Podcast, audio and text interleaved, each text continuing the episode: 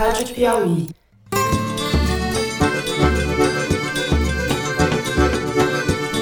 Olá, está começando mais um Foro de Teresina, o podcast de política da revista Piauí. E tudo na vida tem limite. Cheguei no meu limite, fui armado. A minha ideia é que ia dar um tiro na cara dele e depois me suicidar. Na sala do Supremo. E fui armado. Eu, Fernando de Barros e Silva, diretor de redação. Tenho aqui comigo, como sempre, a dupla dinâmica, Malu Gaspar. Olá, Malu. Oi, gente.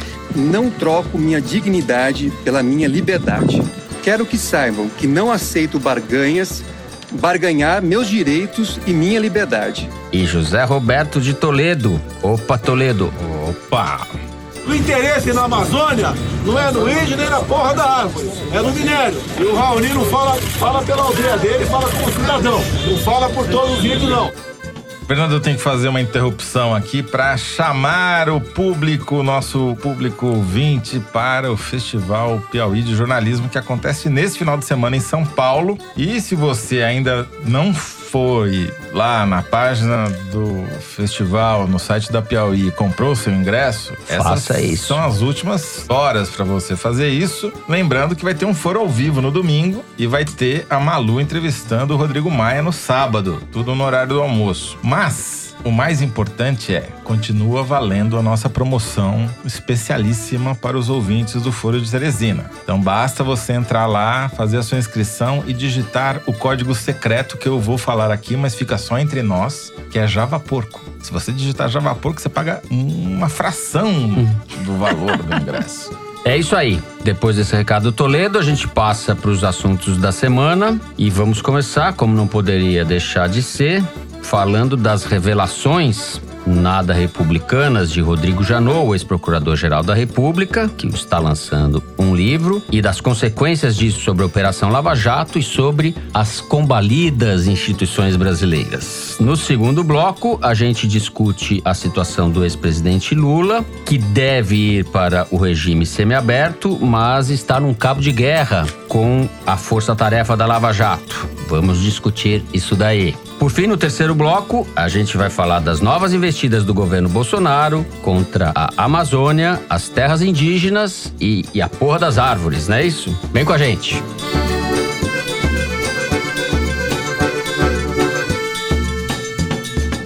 Muito bem, o fato já é muito conhecido, mas eu recapitulo. Na quinta-feira passada, dia 26, o ex-procurador-geral da República, Rodrigo Janot, contou numa entrevista ao jornal Estado de São Paulo que planejou matar o ministro do Supremo Tribunal Federal, Gilmar Mendes. Essa entrevista foi feita em cima do lançamento do livro do Janot. O livro se chama Nada Menos do que Tudo, parece nome de filosofia do Tim Maia, não é, Toledo? Tudo é tudo, nada é nada e tudo é tudo. É, tá, tá mais pra primeira parte. É. Enfim, o livro está sendo lançado pela editora Planeta. No livro, o Janot não dava o nome do Gilmar Mendes. Nas entrevistas que concedeu por ocasião desse lançamento, ele deu nome aos bois, ou ao ministro, no caso, e disse: não ia ser ameaça, não. Ia ser assassinato mesmo. Eu ia matar ele e depois me suicidar. Enfim, é um relato patético e chocante ao mesmo tempo, um tanto quanto ridículo também, né, Toledo? E um tanto quanto onírico, talvez, né? Assim. Uma bruma alcoólica, talvez, tenha envolvido Porque esse ele episódio, fala, né? é, ele conta também que gosta de gostava de beber no serviço. E como? É, tinha até uma farmacinha, né? Como ele É, chama a farmacinha? O bar, né? Bar mudou de nome. Mas enfim, três coisas me chamaram a atenção no livro do Janot. Primeiro que ele tenta se pintar como protagonista da Lava Jato, que ele nunca foi. E o próprio Fato. livro desmente ele. É engraçado, porque o livro é cheio dessas contradições. Ele mesmo diz que quando ele assumiu, ele queria dar prioridade para o sistema penitenciário, porque tinha tido o massacre de Pedrinhas lá no Maranhão, ele queria dar uma saneada, direitos humanos tal. Daí, de repente, aparece a Lava Jato, que obviamente não foi ele que planejou, e aquilo passa a definir a ação dele na Procuradoria-Geral da República, mas sempre a reboque da Força Tarefa de Curitiba. E daí, para tentar virar protagonista, ele relata um episódio muito significativo no livro, que é uma reunião com os procuradores da Força Tarefa, chefiados pelo Deltan Dallagnol, no qual ele diz no livro que deu uma bronca nos procuradores porque eles tinham efetivamente desobedecido uma ordem do então ministro relator da Operação Lava Jato no Supremo Tribunal Federal, o Teori Zavascki, e dizendo que eles não poderiam investigar nem denunciar o ex-presidente Lula por formação de organização criminosa, porque isso estava sendo investigado pelo Supremo e os caras efetivamente denunciaram. E ele relata no livro como se ele tivesse havido ali uma tentativa de manipulação da Força Tarefa de Curitiba para que o inquérito do Lula fosse priorizado em relação aos demais na hora de fazer a, a investigação e todos As os denúncias. procedimentos e as denúncias, né? O problema é que no plenário do Supremo ele fez exatamente o oposto. Quando a defesa do Lula arguiu exatamente isso, ele falou que não. Houve uma contradição entre o que ele relata no livro e entre o que ele fez efetivamente no plenário do Supremo. E isso abriu um flanco enorme para a defesa do Lula arguir novamente que houve perseguição contra ele. E todos os petistas estão ali no auge da sua Alvoroçados. alvoroçados e no auge da sua militância, tentando, mais uma vez, trazer esse caso à tona. Ou seja, o Janot, mesmo depois de se aposentar, continua criando problemas para a força-tarefa da Lava Jato. O segundo aspecto que me chamou muito a atenção é como fica evidente no livro como o Ministério Público age politicamente e isso acontece desde que ele deixou de ser um apêndice desimportante do Ministério da Justiça após a Constituição de 1988 e passou a ser quase que um poder independente da República. Um dos motivos para isso, tem vários motivos, É mas o poder independente da República. é, mas não é um quarto poder exatamente, né? Ele não chega a ser um quarto poder, se a gente for falar Não é um pelos cânones da ciência É, política, mas mas, é é um, ele tem autonomia, né? O que, pra mim, é, uma das causas disso é que os procuradores gerais, para virarem procuradores gerais, precisam fazer campanha. Uma campanha é, eleitoral, não só junto à base dos procuradores que vão eleger, votar, e isso vai gerar a lista tríplice que vai ser levada para o presidente da República, mas tem que fazer campanha também junto ao presidente da República e junto ao Senado Federal. Isso fica muito evidente quando ele narra como foi a campanha dele. E é muito interessante até notar as diferenças da campanha do Janot para a campanha do Aras, que é o novo Procurador-Geral da República. Ele relata ali que ele teve vários encontros com o então ministro da Justiça, José Eduardo Cardoso, que meio que submeteu ele a, um- a várias sabatinas técnicas sobre vários campos do direito para poder ser endossado pelo Cardoso para Dilma, que acabou escolhendo ele numa tarde de sábado. O, o que mais me chama atenção é que pro Aras não houve nem sequer uma conversa do novo Procurador-Geral da República com o ministro da Justiça, Sérgio Moro, nenhuma. Aliás, segundo os relatos que me fizeram da reunião do Bolsonaro com o Aras, a última que escolheu ele, nem sequer o nome do Moro foi mencionado. E a conversa variou entre a escatologia e as piadas sem graça. Então, isso mostra como se deteriorou esse processo. Cada vez está sendo mais politicamente. E o Aras, para mim, é a própria expressão da política aplicada ao Ministério Público, porque as declarações dele são sempre uma no cravo e outra na ferradura. E, finalmente, por trás da linguagem empolada das cortes, a gente percebe pela narrativa do livro que o bastidor da justiça é muito mais escatológico, cheio de palavrão e embebido em álcool do que a TV Justiça pode nos fazer crer, né? As cenas relatadas pelo Janot parecem muito mais um campo de futebol de várzea do que qualquer tribunal. E o que me leva a crer que talvez aquela frase famosa que ele disse no congresso da Abrage, ainda quando era procurador-geral, que enquanto tiver bambu, Flecha, lá vai é. flecha, na verdade devia ser, enquanto tiver cana, lá vai bala, né? Me chamou a atenção, você, Toledo e a Malu leram o livro, eu não li, eu só li trechinhos por enquanto. Nem E sei se eu vou ler agora, porque trechinhos você. É, e me chamou a atenção a, que ele tem veleidades literárias, assim, tem o estilo pomposo que torna tudo mais ridículo. Num dos momentos de dor aguda, de ira cega, botei uma pistola carregada na cintura e por muito pouco não descarreguei na cabeça de uma autoridade de língua ferina, que em meio àquela algaravia orquestrada pelos investigados, resolvera fazer graça com minha filha. Só não houve o gesto extremo porque, no instante decisivo, a mão invisível do bom senso tocou meu ombro e disse: Não. O livro é bom, nós estamos aqui falando dele. Enfim. Então, Fernando, esse relato aí desse momento dramático. Dramático. que levou a toda essa repercussão, levou também algumas pessoas, inclusive próximas ao Janot, a se perguntar, inclusive, se ele tá bem agora. Pelo fato dele ter revelado isso dessa forma. Na verdade, uma coisa que ele nem tinha escrito no livro, ele resolveu falar obviamente atrapalhando, arranhando o legado da própria gestão dele, né? Porque ele faz uma série de relatos sobre bastidores da Lava Jato, ele diz, por exemplo, que o, na época vice-presidente Michel Temer e o Henrique Alves pressionaram ele a parar de investigar o Eduardo Cunha, que era muito perigoso. Tem vários relatos ali que diante de uma história como essa, de que ele pensou em matar o Gilmar Mendes, mas não matou e tal, perdem um pouco a credibilidade por conta justamente desse destempero que ele demonstrou. E eu acho que também é uma questão de cálculo. Ele fez essas declarações muito provavelmente para divulgar o livro, sem contar que uma declaração como essa levanta, por exemplo, questionamentos sobre a lista tríplice. Poxa, então uhum. o procurador da República escolhido na base da lista tríplice ter esse tipo de atitude e demonstrar todas essas incongruências, afinal de contas, não sei o quê. Na verdade, a repercussão do livro, ela está muito ligada ao momento que a gente está vivendo, né? E isso ele não pensou na hora que ele fez o livro. Isso até pode ser uma coisa positiva se você for pensar que ele tá ali disposto a passar limpo a trajetória. Mas como o Toledo falou, tem várias incongruências no relato dele a respeito do que aconteceu nos bastidores da Lava Jato. Então, essa questão do Gilmar Mendes fez com que ele perdesse um pouco credibilidade nos outros relatos, né? Sem falar que ele deixou a força-tarefa enlouquecida, né?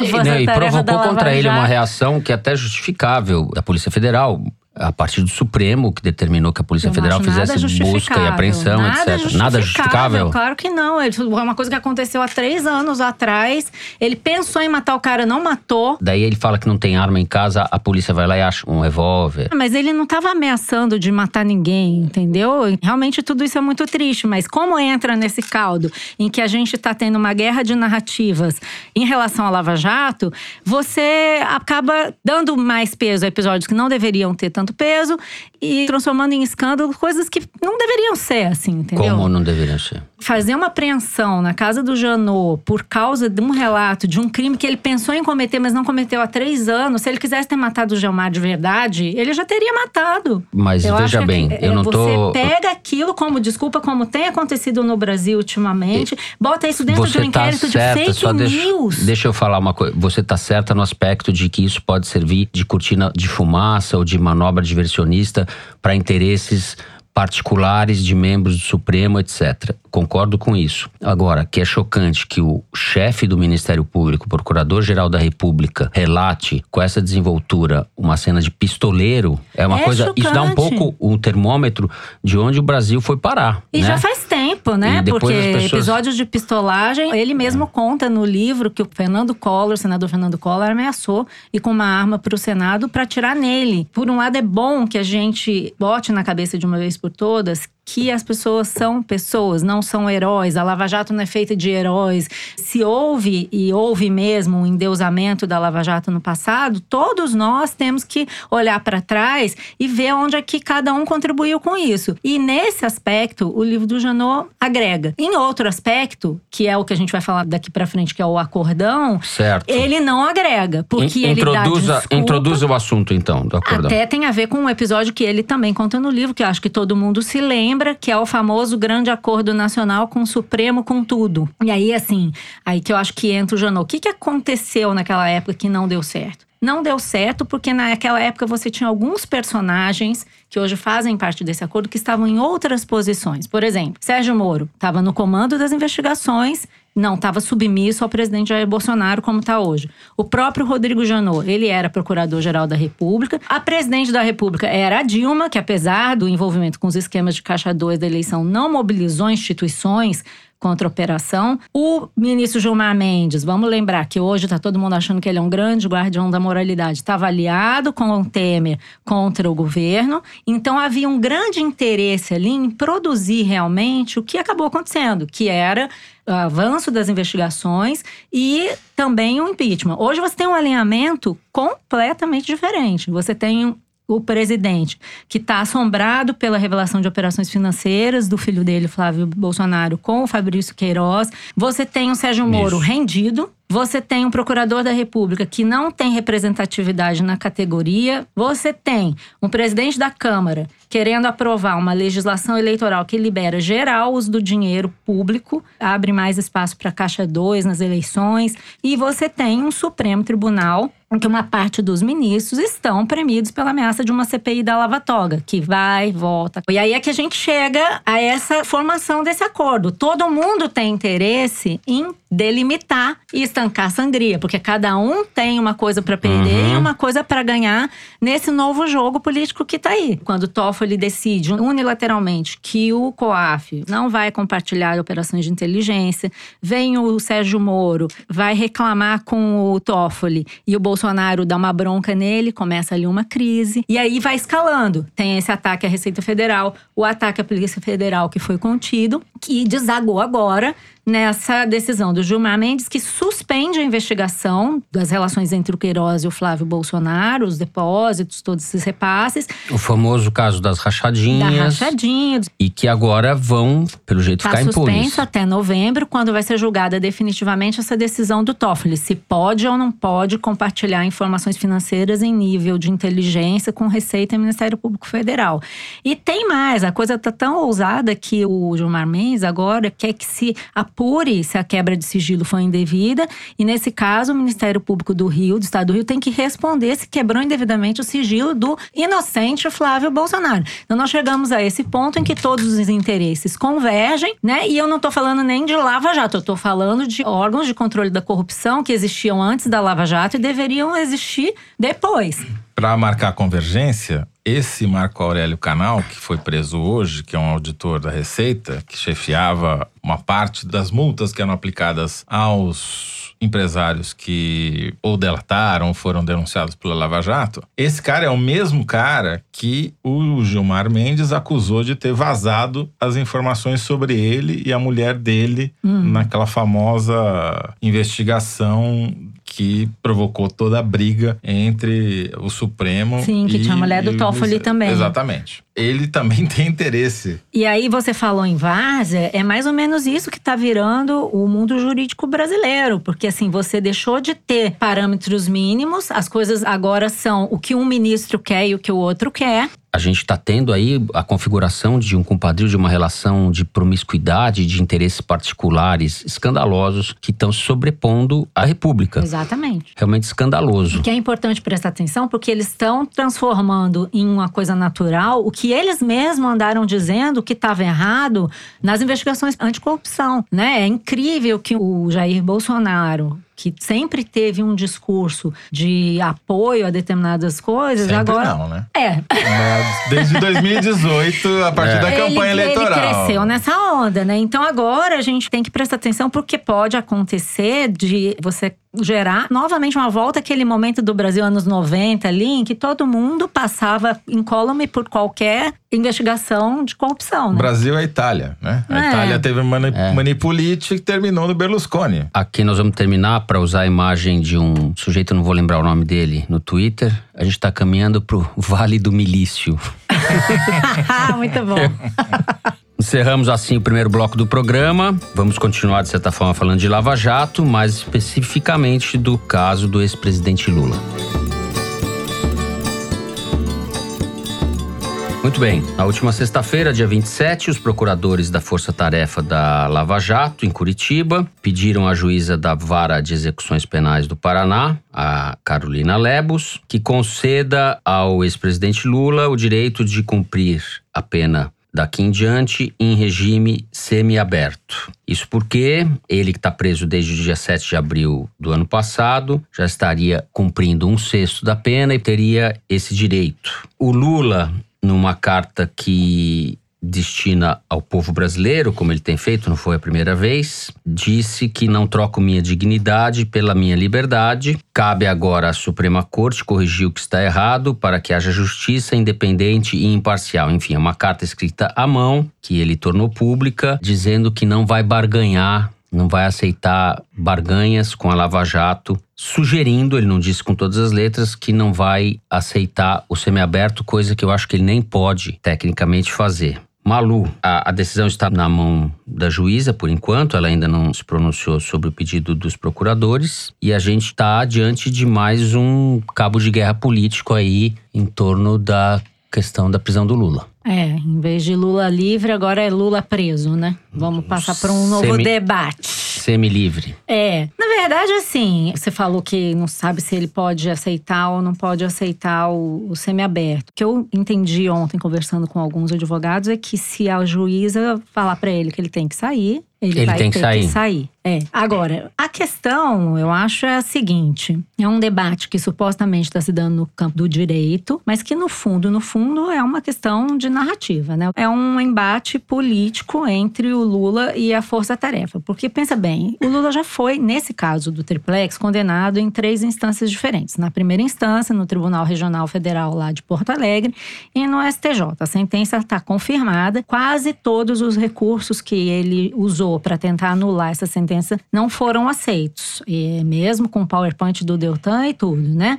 Existe ainda um recurso que pede a suspeição do ministro Moro, está pendente no Supremo. É um último recurso e ele deve ter o direito a esse semi-aberto, a progressão de regime, antes ainda que esse recurso seja julgado. Então, o que resta agora para o Lula, do ponto de vista prático, seria progredir de regime passando para o semi-aberto. Normalmente, um preso que progride de regime, um preso normal do sistema prisional brasileiro, tem que trabalhar numa colônia agrícola ou penal, ou então mostrar que conseguiu um emprego em que ele possa trabalhar durante o dia. Isso aconteceu, por exemplo, com o Zé Dirceu, que já teve esses momentos. Ele chegou a trabalhar no escritório de advocacia e tal.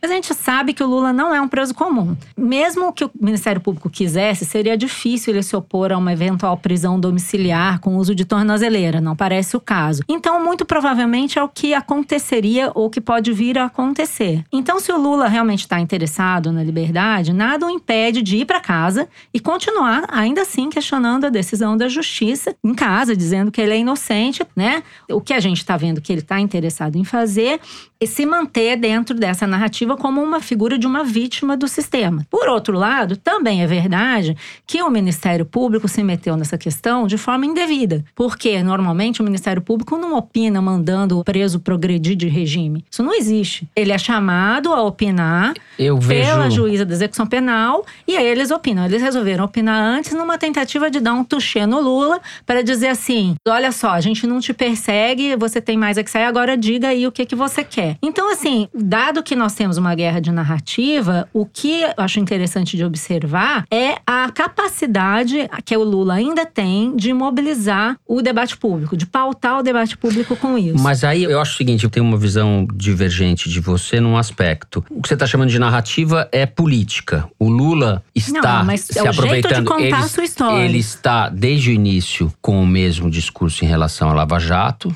E diante da desmoralização da Lava Jato nos últimos meses, sobretudo pelas revelações feitas pelo Intercept, pelas revelações jornalísticas, enfim, a, a Lava Jato vem se desmontando. Não quer dizer que ela vai ser jogada inteira na lata do lixo, mas muitas coisas que pareciam mais consistentes, mais sérias, estão desmoralizadas na Lava Jato. O Lula está se aproveitando desse momento de fragilidade da Claro, Lava Jato para esticar a corda. O que eu tô chamando de narrativa é porque uma coisa é o que você diz, outra coisa são os fatos. A única chance que existe é essa do Moro. Pode ser que ele consiga. Mas Uhum. por que, que ele não pode ir pra casa e continuar disputando isso em casa? Porque é uma questão de imagem. Narrativa, como nós estamos falando. Mas tudo é narrativa, né? Exato. Se, Uma se tem coisa- uma coisa que a gente distraiu do primeiro bloco é que nada é nada, Sim. tudo é tudo, como Tudo é diria o tudo, filósofo nada menos Tim Maia e o É. nosso mestre Janot, tá certo? Quer dizer, Sim, mas esse negócio de barganha não é o que tá acontecendo. Não existe uma barganha, sai ou não sai. Ele é que tá querendo colocar a coisa como se Não. houvesse condições pra ele sair. o que Isso pra não mim tá é acontecendo. o que tá óbvio é que o melhor jeito de neutralizar o Lula livre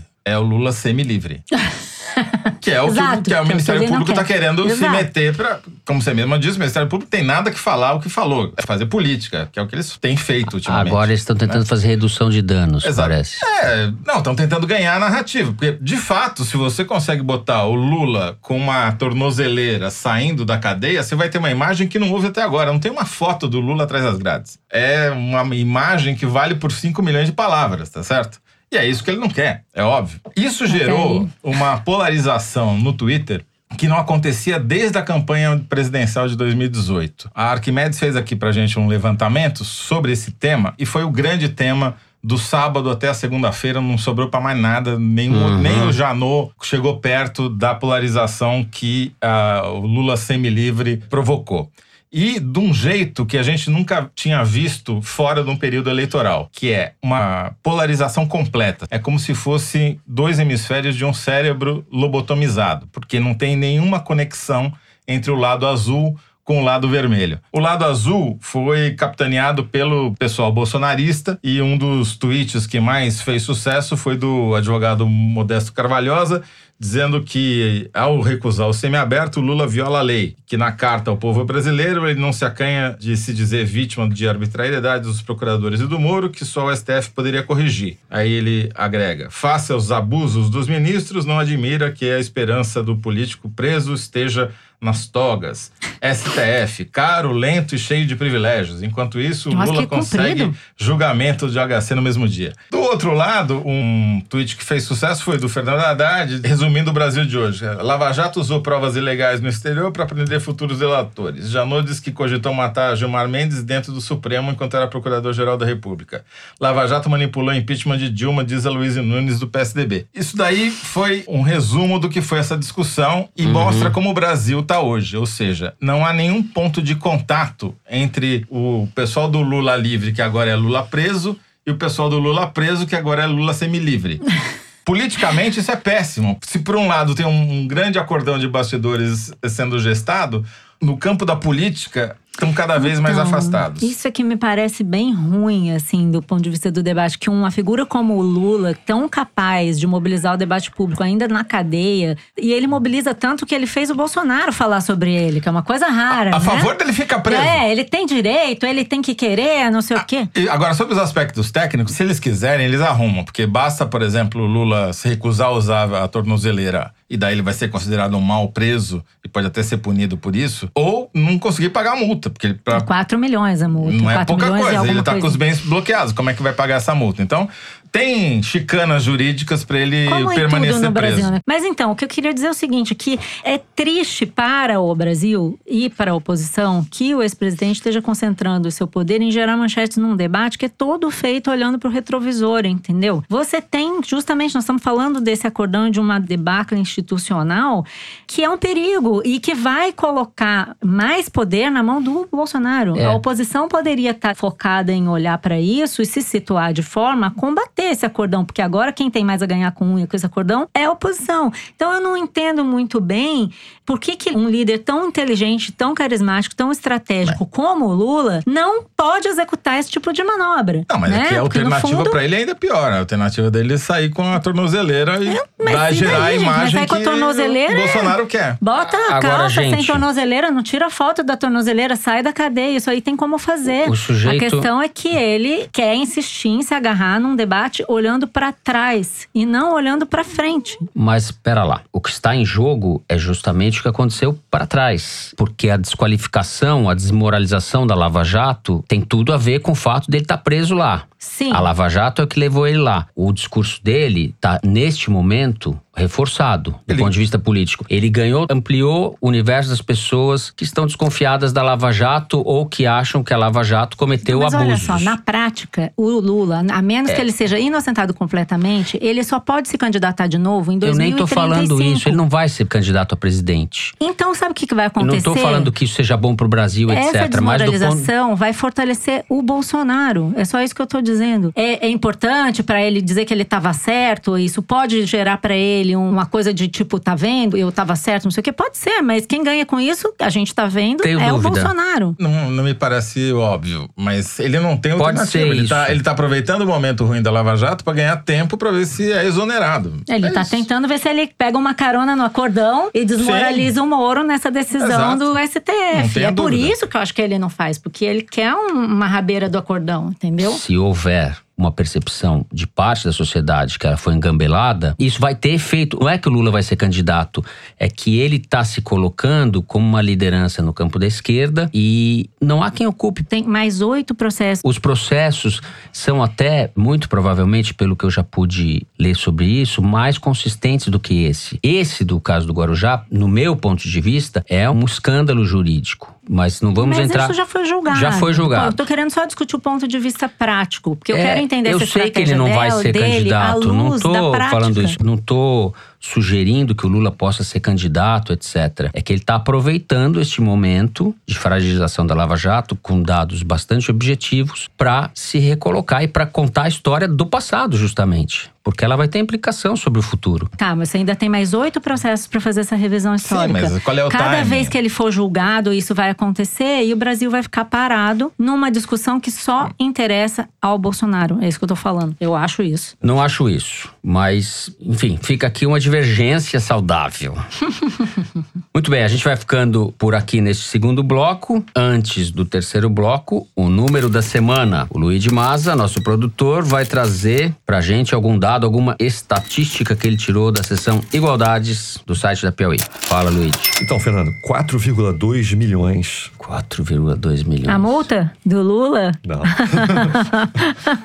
Não, 4,2 milhões é o número de domicílios que passaram a fazer parte das classes C, D e E de consumo no Brasil entre 2014 e 2018, ou seja, desde o início da crise econômica. Resumindo, tem cada vez mais gente nas classes de baixo, cada vez menos gente nas classes de cima. Só pra vocês terem uma ideia, 4,2 milhões de domicílios é o equivalente a uma cidade de São Paulo, que, como a gente sabe, é a maior cidade da América Latina. E eu descobri ontem, procurando no Google, é a maior cidade do hemisfério sul. Então é como se tivesse surgido no Brasil uma cidade de São Paulo só com pessoas das classes C, D e E de consumo nesses últimos cinco anos. Esse Igualdades ele se baseia numa nova versão da pesquisa de classe de consumo que a ABEP, que é a Associação Brasileira das Empresas de Pesquisa, divulgou recentemente, que não tinha sido explorada jornalisticamente por ninguém, que mostra que a gente voltou a ter uma pirâmide social na parte do consumo. Antigamente, durante o período áureo aí do governo do PT, a gente tinha um- uma espécie de diamante, que a base da pirâmide ficou mais estreita e o miolo, a classe C, ficou mais larga. Mais Você tinha um gordinho. formato meio um losango. Voltamos a ter uma pirâmide porque a base eh, cresceu, está mais perto de um triângulo do que de um diamante. O diamante era de vidro e se quebrou porque a inclusão pelo consumo não é consistente no tempo. É uma perda de capacidade de consumo mesmo. Eh, Tanto que você pega os mercados de típicos da classe A, como o mercado de carro importado, por exemplo, e dá uma enxugada violenta. A gente falou naquele bloco sobre a desigualdade, né? Que isso estava acontecendo, né? Tava caindo mais gente para as classes mais pobres. Pois é, na região norte, por exemplo, que a gente destaca ali na- no Igualdades, é impressionante, porque houve um crescimento das classes D e E muito grande nesses últimos anos. E, o- como o Toledo falou, antes era um diamante invertido, mas virou uma pirâmide total. A maior parte das pessoas na região norte está na base dessa pirâmide. Consumindo menos é a maneira técnica de dizer que ficaram mais pobres. Não é exatamente a classes- mesma coisa. É, que essas classes são classes de consumo. Elas levam em conta a quantidade de bens, quantidade de banheiros na casa, não levam em conta a educação, essas coisas. Quer dizer, até leva diploma, desculpa, mas é, não é o principal. O principal é efetivamente o que você possui. Muito bem, vamos passar para o terceiro bloco. A gente vai falar de mais um capítulo da cruzada de Jair Bolsonaro contra a Amazônia. Vem com a gente. Depois daquele edificante discurso na Assembleia Geral da ONU, na semana passada, Bolsonaro fez um complemento nesta terça-feira, dia 1 diante de um grupo de garimpeiros que ele recebeu, dizendo que o interesse da comunidade internacional, dos estrangeiros pela Amazônia, abre aspas, o interesse na Amazônia não é no índio, nem na porra da árvore, é no minério. Fecha aspas. A declaração filosófica de grande estilo literário, não é isso? É, o, podia estar no livro do Janot, né? Podia estar no livro do Janot. No mesmo dia dessa declaração, foi demitido o presidente do INCRA, o Instituto Nacional de Colonização e Reforma Agrária, o general João Carlos Jesus Correia. Ao que tudo indica, saiu por pressão dos ruralistas. Ou seja, Toledo. Uhum. Não, o que eh, essa declaração do nobre presidente mostra, é, para mim, são várias coisas. Primeiro, que ele está preocupadíssima com a candidatura do Raoni a Prêmio Nobel da Paz. Só fala nisso. Ele não perde uma chance de Sim, dar uma ele estocada. É capaz até dele fazer campanha pra Greta, menina Greta, só pro Raoni não Ele ser. vai conseguir eleger o Raoni desse jeito, né? Ele tá em campanha, né? É, o maior cabo eleitoral, porque Sim. só ele fala do Raoni dia sim, dia não, dia também. Muitas vezes, alguns desses líderes, como o cacique Raoni, são usados como peça de manobra por governos estrangeiros na sua guerra informacional para avançar seus interesses na Amazônia. Agora, por outro motivo, é que os garimpeiros, como demonstraram nesse ato, são base eleitoral do bolsonarismo, principalmente, obviamente, na região norte. E o discurso do Bolsonaro é um discurso de exploração. O que ele fala que as ONGs e as multinacionais querem fazer é o que ele quer que seja feito, que é a exploração do subsolo da Amazônia para mineração. Só que em vez de ser pela mineradora X, vai ser pelo garimpeiro Y. O que ele quer, na verdade, é acabar com a porra das árvores, né? E com o índio que tá em cima cuidando das árvores. Por quê? Sob Bolsonaro, a gente deu uma reportagem essa semana no site da Piauí, o número de ataques de grileiros, garimpeiros, madeireiros a territórios indígenas aumentou muito. Foram 160 ataques a 153 terras indígenas diferentes apenas durante o governo Bolsonaro, o que já é 51 ataques a mais do que houve durante todo o ano de 2018. Quer dizer, nem terminou o ano ainda, estamos quase pouco além da metade e já tem 51 ataques a mais. Qual que é a importância disso? Um relatório do IPAM, que a gente também divulgou há duas semanas atrás, do Instituto de Pesquisas Amazônicas, mostra que as terras indígenas são as áreas mais preservadas de toda a Amazônia. Só 6% das queimadas ocorreram em áreas indígenas que correspondem a quase um quarto do território da total da Amazônia. Então, ninguém preserva melhor a Amazônia do que os índios. Pode falar o que você quiser, não, mas tem um caso XY, não sei aonde, em Rondônia. Tudo bem, exceção sempre há. Mas, na média, só existe área preservada em grande extensão hoje na Amazônia por causa das reservas indígenas e dos parques nacionais. É isso que Nas segura... áreas protegidas. né? Exatamente, onde tem uma proteção institucional, seja dos índios ou seja do poder público. Aquilo que é área privada ou área sem dono é o que está sendo desmatado em mais alta velocidade. O que o Bolsonaro quer com essa declaração, obviamente, é abrir esse campo preservado para devastação. Meteu uma serra pelada lá. É Inclusive, isso, ele falou: com a porra das árvores. Vocês foram felizes no tempo do Figueiredo. O presidente João Batista Figueiredo, Vocês o último quem? do ciclo militar. garimpeiros. Os garimpeiros. Exato. E daí ele fala em tom de lamento. A legislação era outra, eu tenho que cumprir a lei. Ele fala em tom de era Sou melhor. obrigado. Porque quer. O negócio é liberar esse garimpo, essa coisa predatória, primitivo do ponto de vista econômico, inclusive. Para justificar uma coisa que é injustificável, ele produz um discurso que é completamente baseado em desinformação, né? Por Uhum. exemplo, dois pontos me chamaram a atenção nesse breve discurso que ele fez ontem para os garimpeiros, ontem lá em Brasília. Ah, se eu puder, eu vou mandar as Forças Armadas para proteger os garimpeiros no lá na Amazônia. De quem? Primeira coisa é o seguinte, não tá claro que ameaças os garimpeiros sofrem na Amazônia, até Do porque Ibama, né? Assim, não há relatos de garimpeiros sendo ameaçados por quem quer que seja, Não, pelo, Ibama, que contrário. vai lá, pega os caras e destrói as máquinas não, mas deles. o fato é o seguinte: lá em Serra Pelada, eles já são donos da área de Serra Pelada. Eles exploram lá uma área onde houve até um acordo com a Vale em 1990. A Vale passou essa área para eles porque concluiu que não havia possibilidade de exploração de ouro em escala industrial. Eles fizeram um acordo lá com uma empresa canadense que faliu. E o que eles precisam, na verdade, é aprender a explorar aquilo, se é que é possível explorar, porque parece que não tem mais ouro.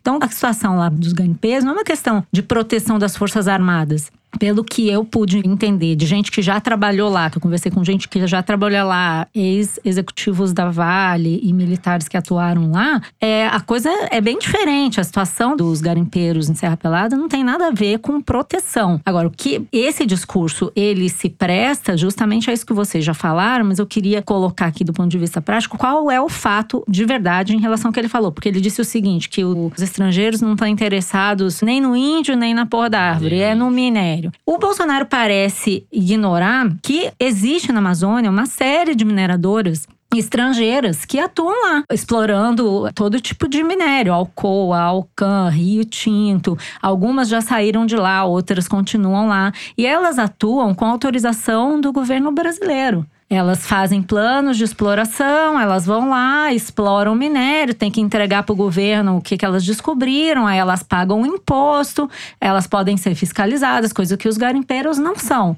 Né? Os garimpeiros, eles atuam nessas áreas, primeiro, em condições muito ruins para eles mesmos, segundo, sem nenhuma formalização, e depois que eles deixam as áreas, eles deixam mercúrio, eles deixam o solo degradado. Então, não é assim uma coisa, os grandes gringos que detonam tudo contra os garimpeiros. Agora, uma coisa que o Bolsonaro falou é verdade: tem minério na Amazônia. É, parece que há grandes reservas de fosfato, nióbio e outros minerais dentro da Amazônia. Só que você tem isso embaixo da floresta. Você explorar isso tem uma série de consequências que você pode até dizer. O Temer tentou ampliar a mineração em áreas de reserva indígena, não conseguiu no, na sua gestão, teve que recuar porque não foi bem recebido. O Bolsonaro, pelo jeito, está tentando novamente. E, obviamente, que não é pelo interesse dos grandes gringos, né? Hoje, os gringos que melhor têm monitorado o solo da Amazônia são os americanos. Então, se o Bolsonaro quiser saber quais são as reservas que tem lá, quais são os interesses que existem lá, ele pode perguntar para o governo do Trump. Eu acho que o que ele está querendo fazer é usar esse discurso da ameaça gringa, que é um discurso bem caro aos militares, para confundir a situação e, na verdade, liberar a exploração de terras para os próprios grileiros e garimpeiros, né? Os garimpeiros estão e os madeireiros estão já notizados, vamos criar essa expressão, Porque o IBAMA andou confiscando e botando fogo no maquinário deles. Como é que você tira uma retroescavadeira de dentro da selva? Você não tira, você põe fogo pro cara não poder usar de novo. É uma prática já antiga do IBAMA, dos órgãos de fiscalização. Sim. O que está acontecendo agora é o contrário também. É retaliação a esse tipo de é fiscalização. É, queimaram um caminhão do IBAMA recentemente. Esse domingo passado, o Fantástico da Globo fez uma uma reportagem bastante bem feita, a meu ver, sobre a intimidação que os fiscais estão recebendo na Amazônia, com respaldo do governo federal. Agora, vocês imaginam o governo federal pegar o exército, as forças armadas e mandar para a Amazônia para proteger garimpeiro? Ele poderia quer requisitar um GLO, uma Mas de quem? operação de garantia da lei e da ordem. Mas você já imaginou um general ou um coronel ou um comandante militar se deslocar para a Amazônia para defender garimpeiro? Isso é uma coisa inconcebível no ponto de vista dos militares. Assim, as forças armadas já não gostam de GLO, quanto mais para proteger, sabe-se lá do quê? Pois né? é, mas tem, tem Ele vai fazer querendo? o quê? Ele disse isso. Se for legal, eu vou mandar as Forças Armadas para a Amazônia para defender os garimpeiros.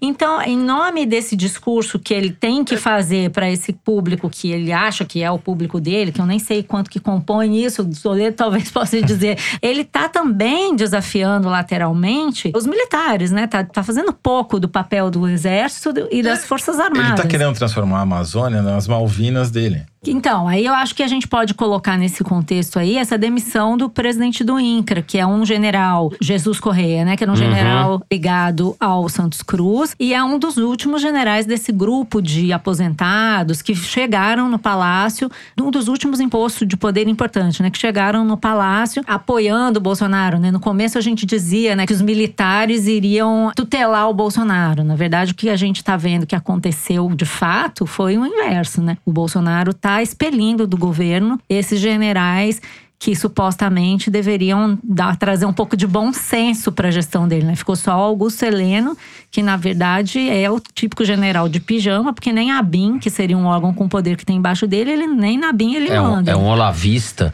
A gente não sabia que ele era um olavista. Não, o, a... Tem medo de jornalista, né? Thaís Bilen que acompanhou é. ele numa demonstração de uh, Incrível, supostamente para que, que serve a segurança presidencial e ouviu da boca dele, com todas as palavras, que o maior risco que o Bolsonaro corre é da imprensa. Mas é que não tinha saído o livro do Janot ainda.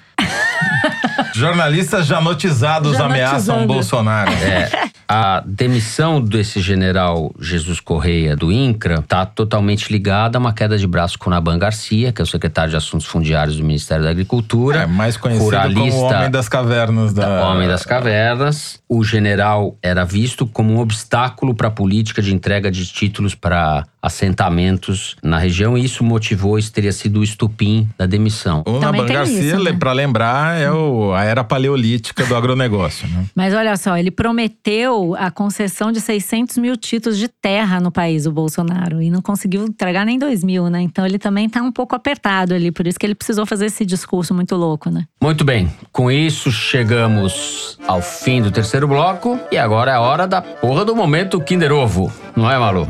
Tamo aí. Aposto. O Toledo acertou a voz do Paulo Pimenta. Então eu tô achando que até eu tenho chance hoje. Solta aí, Dani. É que é Fernando. Opa, não, não corro esse risco. um dos assuntos que mais nortearam as discussões nas minhas Joyce. redes aí nos últimos dias Joyce. foram as decisões Joyce é do. STF. O inquérito que foi usado, aquele inquérito sigiloso e cabuloso, né, de dentro do STF, envolvendo fake news, que foi, James? James tá doido pra pular. Aqui, ó, pulou. James? que foi, É o James? gato?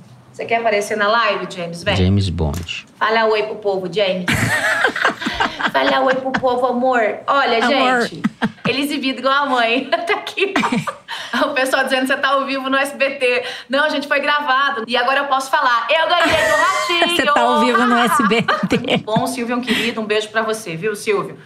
É, Ela o concorrendo Oliver. com ela o Oliver mesma. Deve ser fake, né? Escreveu aqui, Rainha do Centrão. Rainha do Centrão é sua mãe, Oliver. Eu vou te bloquear bem aqui agora. Bararararam, barará, silenciar o usuário. Depois eu te bloqueio, tá, boboca? É, é um tipo de gente ignorante, pronto. É um tipo de gente ignorante que não sabe absolutamente nada do que está acontecendo. Eu luto dia e noite, dia e noite, por esse país. Não é por um governo, simplesmente não. É que se eu achasse que o governo não servia ao país, eu não ia estar lutando pelo governo. Então, vai catar coquinho. Amor. Adorei. Amor. Podia chamar a Associação Protetora dos Animais, né? Hannah Arendt. Não, Joyce Não, Hasselman, deputada federal pelo PSL de São Paulo, líder do governo no Congresso, não se sabe até quando, mas por enquanto é, numa transmissão ao vivo no canal dela no YouTube, no último domingo, dia 29. Eu aproveito para avisar os ouvintes que teremos na próxima Piauí tem um perfil feito pela Thaís Bilenque, muito bem feito, dela, da Joyce Hasselman. E o James, que ela fala lá, James, James, James, eu vou fazer um spoiler de leve aqui, é o James Bond, o gato dela. É a figura mais inocente desse meio, como diria o Delfim Neto. Toledo, você não vai falar nada sobre Hannah Arendt? Meu silêncio vale mais Tá- do que mil tá palavras. certo. É porque eu sirvo o governo, porque o governo serve o país. E se não servisse o país, eu não ela servia o competiu governo. com ela mesma. Ela fez a live no horário que ela tava no SBT. Aí O povo ficou confuso, né? Você viu isso? Muito bom. Ai, meu Deus. Mas ela tem esse estilo discreto, suave e tal, desde a juventude, como vocês poderão ler no perfil da no Thaís perfil de Bilenque. Thaís Bilenque. Leiam o A perfil pessoa de Thaís Bilenque. sutil, É isso aí. discreta, fina. Sutis, discretos e finos, vamos nós ao momento do Correio Elegante. Depois desse belíssimo áudio da Joyce Hasselman, é hora de ver o que os nossos ouvintes andam falando por aí. Aproveito para lembrar, quem quiser escrever para o foro, é só comentar nas nossas redes sociais, nos players, ou mandar um e-mail para forodeteresina.revistapiauí.com.br. Eu começo lendo um tweet do Leandro Marçal que disse o seguinte. Um costume de algumas quintas-feiras é ouvir o foro no banheiro de casa, enquanto passo a máquina zero e a lâmina para deixar a careca ainda mais careca. Acho ótimo ouvir as contextualizações da Malu, as imitações horrorosas do Fernando e o Toledo full pistola, como aconteceu hoje. Eu nem sei quem eu vou imitar. Como é que chama aquilo? Imita a Joyce. Eu queria dizer pro Leandro Vaz Marçal Imita o Maluf. que você tá me devendo umas escusas. Mas tudo bem, Leandro Marçal. Não vou falar mais nada. Bom, ó, na semana passada eu perguntei aqui qual era a expressão pra gente definir a ignorada que o Trump deu no Bolsonaro, que ele falou I love you pro Trump e o Trump ficou ali e tal, né? E veio uma enxurrada de mensagens pra gente me ensinando o que, que é que eu devia ter falado. Então tem o André Lima Herédia, que me marcou no Twitter falando que no Pajubá a melhor expressão pra isso seria dizer que Trump fez a egípcia. É uma forma de ignorar com certa classe. Teve a Nath Teixeira, que falou que o Trump foi um boy lixo com o Bolsonaro. O Caio Moraes mandou um e-mail comprido explicando que o Trump botou o Bolsonaro na friend zone. Teve gente que falou do ghosting também do Toledo. I'm going to ghost in you.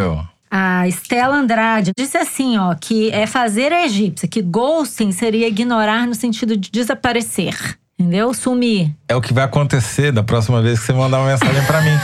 Eu vou desaparecer. Bom, é isso. Eu quero agradecer a todos que zelam pela minha atualização nos termos virtuais. Ah, e quero mandar uma mensagem também, um beijo pro Roberto Magnano, professor da Unifoa, do Centro Universitário de Volta Redonda. Uni o quê? Unifoa. Volta redonda. Ô, é, Peraí, o que, que foi que você pensou? Ela falou rápido só- demais. né? muito rápido, é. Univô, É? você acha Não que sei, era essa Univô? história de Janot e tal, eu... Bom, e tem uma aqui pro Toledo, do João Marcos, que é o seguinte: ele escreveu assim: leitor da revista Piauí de primeira hora, recentemente descobriu o Foro de Teresina. No último episódio, senti falta do revival da Guerra Fria feita pelo Inominável. Não sei. Por fim, os pinguins são depravados, mas os javaporcos são superiores. Seus orgasmos duram 30 minutos. Isso nem você sabia, hein? Caraca, Felizmente, né? javaporcos Ainda bem, né? Que eu não sabia, né? Pô, Porque só javaporcos- faltava botar... Achei interessante, hein? Orgasmo de 30 minutos, pô. É, curiosíssimo. É. É impossível. Mas os Orgasmo javaporcos de 30 tem. minutos. Teresino, vamos ouvir ele. Teresino. Terezinha, conta aí, Terezinha. Como é que é lá? Terezinha, Terezinha é virgem. Terezinha É um ciúme que ele tem desse Teresino, que é uma coisa. Meu Deus.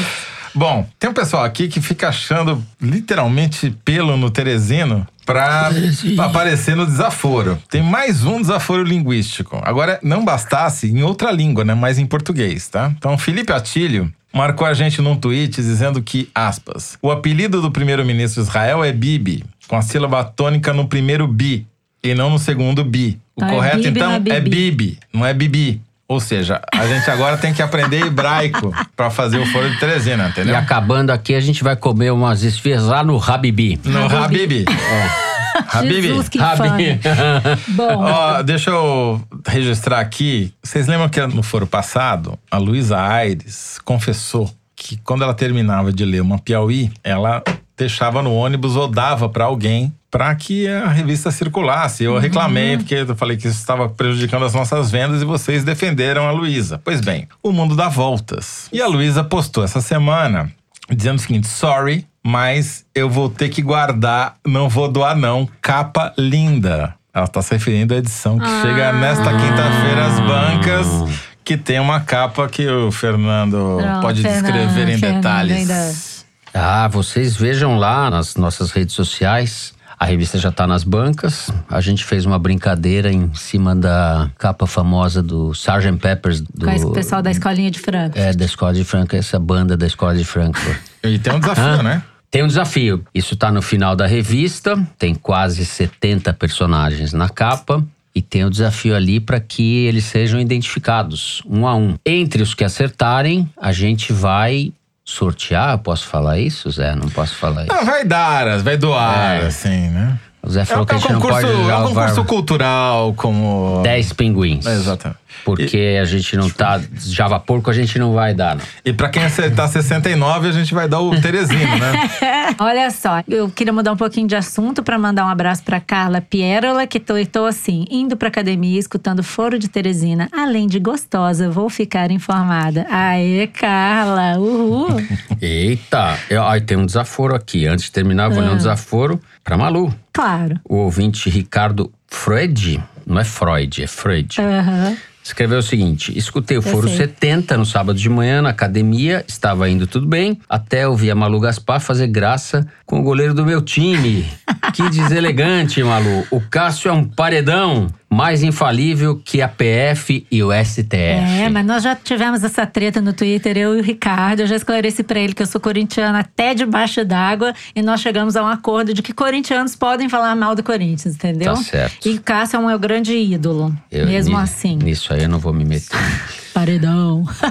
Muito bem, o programa dessa semana fica por aqui. O Foro de Teresina é uma produção da Rádio Novelo para a revista Piauí. Quem nos dirige é a Paula Scarpim, os nossos produtores são Luiz de Maza, a Mari Faria e a Ana Carolina Santos. A Júlia Sena grava o vídeo do Foro Privilegiado, o teaser que a gente publica no YouTube e nas redes sociais da Piauí. A edição do programa é do Tiago Picado e da Evelyn Argenta. O João Jabassi é quem faz a finalização e a mixagem do Foro além de ser o intérprete da nossa melodia tema, composta por Vânia Salles e Beto Boreno. A responsável pela nossa coordenação digital é a Kellen Moraes. O Foro de Teresina é gravado no Estúdio Rastro com o nosso Dani Di. Eu, Fernando de Barros e Silva, me despeço dos meus colegas Malu Gaspar Tchau, gente. Até o festival. Tô esperando vocês lá. e José Roberto de Toledo. Tchau pra porra da árvore enquanto ela existe. Eita, As nós árvores somos nozes.